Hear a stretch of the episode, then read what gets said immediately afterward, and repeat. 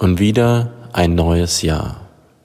Die Zeit vergeht echt schnell und ein neues Jahr ist immer die Möglichkeit auch zurückzuschauen. Und das möchte ich heute auch tun. Mittlerweile gibt es diesen Podcast seit anderthalb Jahren und das heute ist tatsächlich die hundertste Folge. Ich bin sehr dankbar für Samuel, Frank und Eberhard und verschiedene andere, die diesen Podcast Woche für Woche mitgestaltet und ermöglicht haben. Und ich bin auch fasziniert, wie viele Leute diesen Podcast Woche für Woche anhören. Die höchste Hörerzahl einer Folge waren 1300. Das hätten wir nie erwartet. Vielen Dank, dass du regelmäßig reinhörst und dass du Podcast-Folgen, die dir gefallen, auch mit anderen Leuten teilst. Wir haben uns gedacht, dass wir diesen Podcast erstmal ein bisschen entschleunigen. Das heißt, es wird nicht mehr jede Woche eine Folge geben, aber immer wieder wir geben weiterhin unseren Missionaren und anderen die Möglichkeit, eine Folge aufzunehmen. Das heißt, wenn du auf dem Laufenden bleiben möchtest, dann setz auch die Glocke bei dem Streaming-Dienst, wo du das hörst, oder abonniere unseren Gemeinde-Newsletter. Da wirst du auf jeden Fall über jede neue Folge informiert. Und wenn du eine der älteren Folgen hören möchtest, dann geh gerne auf unsere Website www.fg-rheinbach.de und da findest du unter Podcast alle Folgen bei zum Beispiel bei Spotify gibt es nur die letzten 20.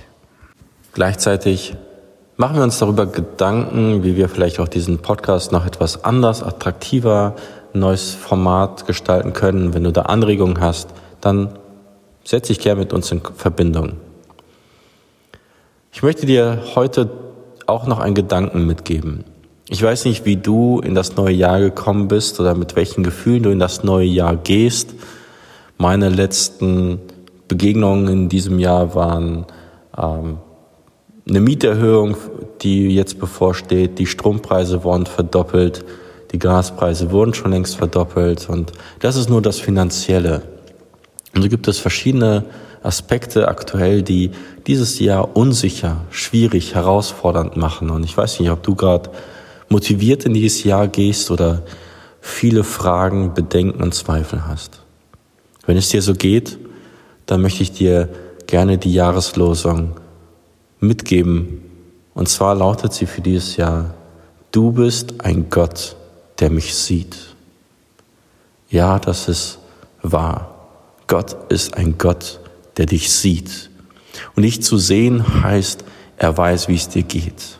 Er kennt deine Umstände, er kennt deine Gefühle, er kennt deine Gedanken. Er weiß, in welcher Situation du gerade bist und was noch auf dich zukommt. Und das ist so wertvoll, dass Gott nicht nur ein Gott ist, der uns sieht, sondern dieses Sehen, als dieser Vers von Hagger gesagt wurde, bedeutet auch, du bist ein Gott, der helfend eingreift. Du schaust nicht nur tatenlos zu, sondern wir liegen dir am Herzen und du möchtest helfen. Du kannst helfen und es ist auch eine Einladung, Gott Raum zu geben.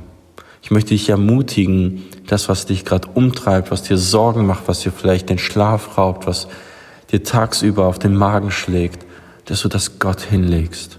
Gott abgeben und anvertrauen. Und so auch dein Leben immer wieder neu in Gottes Hände zu legen und zu wissen, da ist jemand, der mich sieht, der mich kennt, aber auch der mich liebt, der sich um mich sorgt und der mir helfen möchte.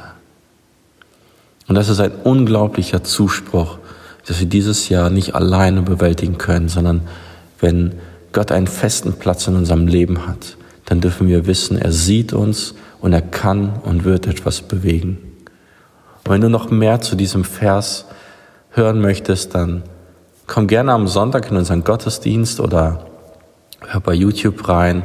Ich werde über diesen Vers sprechen und ich möchte dir Mut machen für dieses Jahr. Ich wünsche dir ein reich gesegnetes Jahr und dass du erlebst, dass Gott in dein Leben treten kann und möchte, dass du ihm diesen Raum gibst und dass du erlebst, wie Gott dein Jahr und dein Leben verändert.